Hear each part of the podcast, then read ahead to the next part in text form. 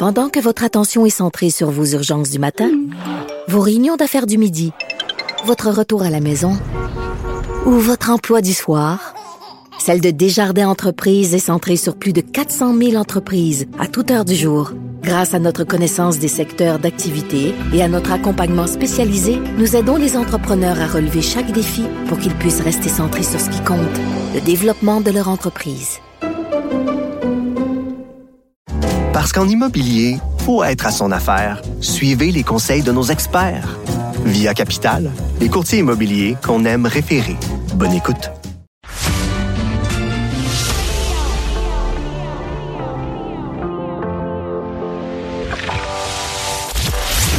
Il cuisine, il talonne, il questionne pour obtenir les vraies réponses.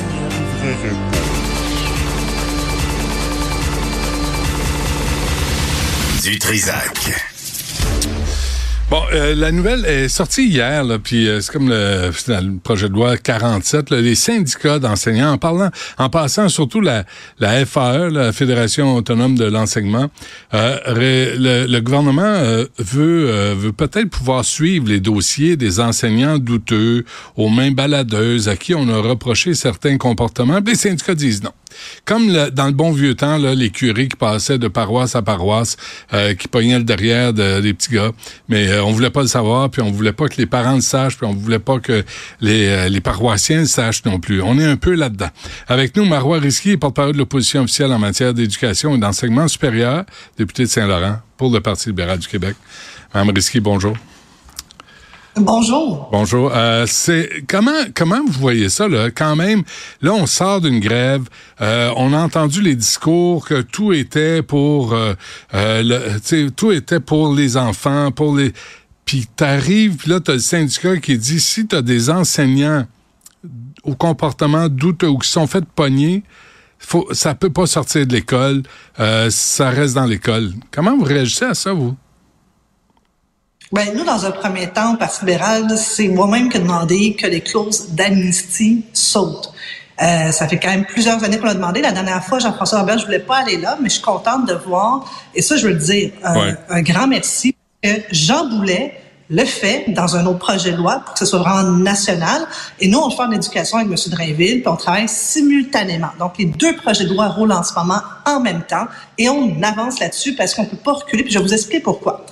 En ce moment, il faut savoir qu'au Québec, un enseignant ou un professeur, selon sa convention collective, une tâche dans son dossier peut disparaître et ça varie entre six mois et cinq ans selon les conventions collectives. Et ce que les syndicats disent, c'est qu'il faut donner une chance de réhabilitation. On est d'accord pour des, des petits gestes anodins qui n'ont pas rapport avec, lorsqu'on parle, nous autres, d'intégrité physique ou psychologique d'un enfant.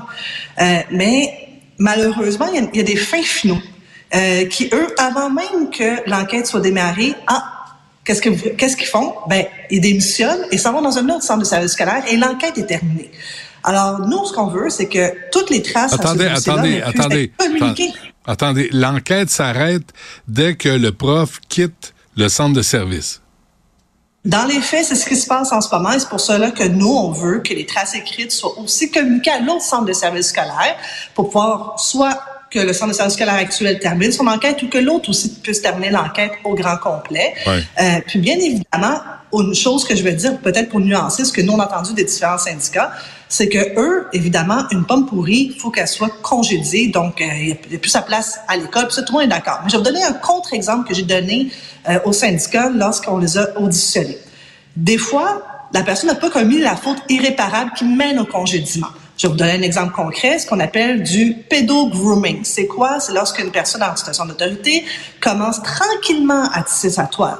Des faits qu'on a rapportés dans les médias, euh, qu'une personne à l'école a commencé à texter un élève en soirée. Ça, c'est inapproprié. Mais imaginez si on, surprend cette personne-là, mais qu'elle n'a pas traversé encore la ligne, mais que nous, on dit, non, c'est un comportement inapproprié, c'est quelque chose qu'on va inscrire dans ton dossier, et nous, on veut garder cette trace écrite. Et eux disent que non, il faudrait que ce soit effacé dans un certain temps. Nous, on pense que non, euh, parce qu'une personne peut commencer ainsi et peut-être que la personne va récidiver. Alors nous, notre, rôle, ce n'est pas de protéger un récidiviste, c'est de protéger les élèves qui sont des, mineurs et ce sont par définition des personnes vulnérables. Quand vous parlez de tâches au dossier, là, là vous venez de donner un exemple, mais, euh, mais ça peut aller de quoi à quoi, là, une tâche au dossier? Ben, je vais vous donner quelque chose que nous, on pense que ça, devrait, ça serait un congédiement. C'est bien parce que le gouvernement, dans le passé, en 2011, avait déjà fait un guide sur ce qui est des antécédents. Agression sexuelle, action indécente, hmm. sollicitation, incitation à la prostitution, pornographie juvénile, c'est assez grave. C'est une faute grave pour nous, c'est un congédiement. Oui. Mais aujourd'hui, c'est ce que il y a des jeunes qui interagissent sur différentes plateformes, par exemple sur Snapchat c'est beaucoup plus difficile pour les centres de services scolaires de commencer une enquête. Euh, alors, vous comprendrez que des fois, il va y avoir un signalement, mais l'enquête va prendre du temps. Il faut que, un, la victime reconnaisse elle-même qu'elle est victime, puis des fois, elle est en amour avec la personne. Donc, elle ne se sent pas victime. Alors, c'est dans ce cadre-là que nous, on travaille et on veut s'assurer de donner tous les outils au centre de service scolaire pour que eux là, puissent quand même enquêter, l'inscrire dans le dossier. Euh, des fois, il peut avoir une mesure disciplinaire euh, lorsqu'on arrive enfin à avoir suffisamment de preuves. Mais si on efface dans, dans quelques années, prenons l'exemple, nous, on a suggéré dans cinq ans. Ben, je m'excuse, en matière d'intégrité physique ou psychologique, moi, si vous recommencez dans cinq ans, je vais être quand même capable d'avoir le portrait global pour être en mesure d'appliquer ce qu'on appelle la gradation des sanctions en droit du travail. Mais si votre dossier est effacé, ben, c'est impossible pour nous d'appliquer la gradation des sanctions. Mais là, on, invoque, a donné le... Excusez-moi, mais on invoque là, la, la réhabilitation de quelqu'un qui a fait parce que ça peut être aussi un prof qui perd patience, qui attrape un élève par un bras. Ça, ça peut, ça, va, ça peut aller loin aussi là. Puis un prof peut être blâmé. Je dis pas que c'est toujours le cas, un peu à tort aussi, là, parce qu'aujourd'hui, un enfant qui fait le bacon dans une classe, la norme, c'est que la prof éloigne tous les enfants, puis on le laisse euh, déranger la classe. Là, c'est rendu que c'est le petit monstre qui mène à l'école. Fait que il faut faire attention aussi, là. faut être capable de protéger les profs devant ce genre de cas-là aussi. Absolument, mais prenons l'exemple que c'est Cube, d'ailleurs, qui a mis dans les médias la classe à Chantal. On ah parle d'enfants mineurs. Ça, c'est Quelqu'un qui crie mm. énormément sur des enfants de première année. Mm-hmm. Ça, ça touche l'intégrité psychologique d'un élève. Est-ce que ça va mener à un congédiement? Non. Euh, est-ce qu'il va y avoir une suspension? Fort probablement. Mais est-ce que ça, ça devrait disparaître du dossier? Nous, on pense que non, parce a quand même des enfants qui ont été traumatisés. Puis des fois, c'est que ça prend du temps avant qu'il y ait une dénonciation. Alors nous, on veut aussi que euh, là, les gens qui entendent, là, quand tout le monde entend, mais personne ne dénonce, il y a quand même un problème. Donc, on a aussi une obligation de faire cette dénonciation. Donc, la direction d'école ne pourra pas rester silencieuse. Et nous, on croit que oui, allez-y. Non, mais euh, je, je, veux juste, juste savoir ce que vous pensez de Mélanie Hubert, là, parce que depuis, je je veux pas m'en prendre à elle personnellement, sauf que euh, elle, déclenche euh, une grève sans un fonds de grève pour ses membres. Euh, elle dépense, elle veut pas dire combien d'argent à des avocats pour contester la loi 21 devant les tribunaux. Là, elle veut que les profs on dirait que, puis, euh, puis on parle pas de la façon qu'on vote aussi à la FAE, là. on le voit aussi que là, il y a 2-3 000 membres qui vont décider finalement pour les, la soixantaine de milliers d'autres membres. C'est, ça marche-tu à la FAE selon vous? Ben moi, écoutez, moi, je suis pas membre de la FAE, là. Moi, je suis juste une parlementaire. Non, non, mais vous êtes, vous êtes l'opposition officielle en matière d'éducation. Oui, vous avez raison, je suis l'opposition officielle, mais mon rôle n'est pas de commencer à faire, à l'aide de faire de la gestion syndicale. C'est pas du tout mon rôle. Puis je laisser les membres. En ce moment, il y a un vote en cours. À l'FAE, c'est une double majorité que ça prend pour euh, l'adoption de la convention collective. Puis si éventuellement les membres euh, sont pas satisfaits, ben ils ont leurs propres instances pour se gérer. Moi, je peux vous dire que je n'adhère pas à la position euh, qui veut que des différents syndicats, ce n'est pas uniquement la FAE qui, qui, revendique le droit de conserver des clauses d'amnistie. Moi, le Parti libéral du Québec, euh, ainsi que le ministre Jean Boulet, ma collègue Madoua Nika Cadet est avec lui. On est d'accord, on veut aller de l'avant parce que pour nous, euh, nonobstant le droit de la réhabilitation, euh, et ce que j'ai dit aux différents syndicats, c'est la chose suivante. Ils nous ont donné l'exemple de droit criminel. Oui, vous avez le droit de demander ce qu'on appelle communément une demande de pardon. Mais la vérité, c'est que votre demande de pardon, votre dossier n'est pas effacé. Il va rester séparé. Et lorsque vous allez faire une demande d'empêchement, ben, dès que vous allez vouloir travailler avec des personnes vulnérables, soit des mineurs ou des aînés, s'il y a une affaire en matière sexuelle, ça va être signalé. Et vous ne pourrez pas avoir votre, demande euh, d'empêchement. Et c'est pour cela que moi, j'ai demandé à M. Drainville d'aller un peu plus loin parce que présentement, le projet de loi ne demande que les antécédents judiciaires. Mais des fois, vous pouvez obtenir votre pardon après sept ans. Alors, si jamais nous, on n'a pas une cause d'empêchement, ben à ce moment-là, on ne sait pas vraiment complètement le portrait de la situation d'un individu qu'on veut engager avec des élèves qui, pour la grande majorité, sont mineurs. Mais il faut pas oublier qu'au Québec, nous, là, des élèves avec un handicap, ils vont à l'école jusqu'à 21 ans. Et eux sont encore plus vulnérables. Alors, pour nous, c'est vraiment simple trop fort casse pas. On veut le portrait complet de la personne et on veut inscrire dans la loi que mm. c'est à chaque trois ans qu'on doit faire les vérifications parce que présentement, M. Dutrisac, savez-vous une autre aberration dans notre système? On fait la vérification au moment de l'embauche, après ça, c'est terminé. Il n'y en a plus de vérification. C'est ah un non-sens. Après cinq ans, après dix ans, après, après rien.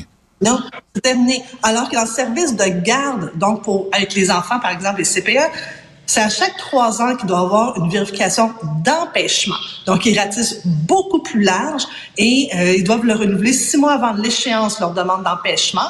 Et ça, ça fait en sorte qu'on a vraiment le vrai portrait de la personne qui va être avec des enfants. Alors, moi, je pense qu'au Québec, on est rendu là. Mhm. Et on veut aussi que ça soit communiqué. Et là, c'est là où est-ce que le bas blesse. Je ne comprends pas qu'on ne veut pas que cette information soit communiquée à un autre centre de service scolaire. Si on ne le fait pas, on déplace le problème. Ouais. Euh, en passant, à l'école Saint-Laurent, les trois crapules euh, qui ont agressé, euh, harcelé les, les filles qui jouent au basketball, c'est, on, on accusé d'agression sexuelle mais il y a eu plusieurs exemples au criminel. Mais il y a eu plusieurs exemples dans nos écoles où il y en a qui se sont faufilés, puis euh, puis probablement qui changeaient de centre de service, puis personne ne savait. Ben, je vais vous dire quelque chose que moi, à ce jour, je ne comprends pas. Il falloir que le ministre me l'explique. On parle beaucoup des trois entraîneurs. Mais on oublie de mentionner que des enseignants, des techniciens d'éducation spécialisés, une intervenante sociale qui ont dénoncé à la direction d'école. Alors, comment se fait-il que la direction d'école s'est tombée dans la filière 13? Comment se fait-il que ces gens qui étaient à la direction d'école, non seulement ont été déplacés d'école, mais même de centre de service scolaire?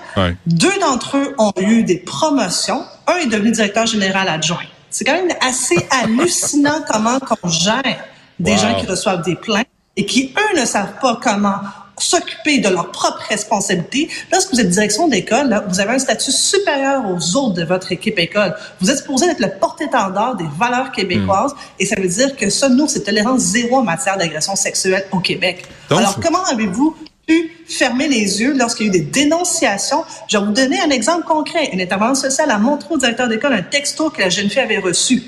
Il la traite de PUTE. Pourquoi il n'y a pas eu un arrêt d'agir dès ce moment-là? Donc, il faudrait élargir la responsabilité dans ces cas-là. Ah ben non, dans le projet de loi, inquiétez-vous pas, on ratisse large. Nous, on va ajouter un amendement, tout adulte en contact avec les élèves à l'école, et on ajoute aussi des amendements pour inclure le sport, parce que présentement, le projet de loi ne vise pas les fédérations sportives. Or, il faut savoir que toutes les fédérations sportives, là, ben, leur sport est pratiqué dans les gymnases des écoles, avec mhm. les élèves des mhm. écoles. Alors, c'est pour ça que mon collègue Enrico Ciccone est venu mardi c'est une aberration. Là. Il y a plusieurs cas au Québec qu'on sait que ça se passe avec le sport, puis il y a toujours rien dans votre projet de loi qui en parle. Puis une autre aberration, c'est que tout est communiqué entre les centres de services scolaires québécois et anglophones, mais pas aux commissions scolaires des Premières Nations. Donc, voyons donc, si on n'informe pas les centres de services scolaires des Premières Nations, ils ne sauront pas qu'il y a des mesures disciplinaires en matière d'agression sexuelle ou même d'agression physique. Parce que là, nous, on parle de toute violence. Hmm. Donc, ça peut être de la violence physique, la violence verbale, évidemment, les violences à caractère sexuel. Tout ça doit être divulgué. On reçoit votre collègue à une heure et quart, euh, Chicone, euh, pour parler de Hockey Canada puis les, les cinq crapules. Ils vont vous en parler. Ouais, sûrement. C'est la journée du Parti libéral. Hey, ah non, est-ce que je le demande? Je vais vous le demander pareil, parce que je me trouve vraiment niaiseux. Mais je vous pose la question, Marois Risky, là. Denis Coderre s'en vient bardasser votre vision du Parti libéral. S'il devient chef, est-ce que vous allez démissionner? Ben, pourquoi que moi, je démissionnerais? Là, il y a beaucoup de si, là, on va attendre. Il n'est pas encore un candidat. Mais je sais que plusieurs personnes ont parlé de mon rire, mais ouais, vous voyez. Ouais. Euh, non, je vous connais, moi je sais que vous êtes une rigolote, mais mais c'était un autre rire là. Mais un non, mais c'était un autre rire. J'ai pas entendu le même rire moi. OK.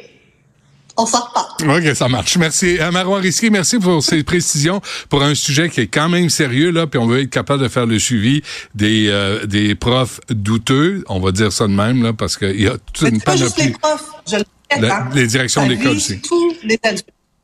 Parfait. Il va avoir une obligation de dénoncer, donc ils pourront plus se cacher de dire on l'a pas dénoncé. Ouais, Donc ouais, là, il important. va falloir que les gens qui ont entendu, là, qu'ils étaient aux alentours, qui ont vu, vous devez le faire. Puis nous, on va ajouter les mesures, parce que premièrement, il n'y a pas de mesures pour contrer les représailles.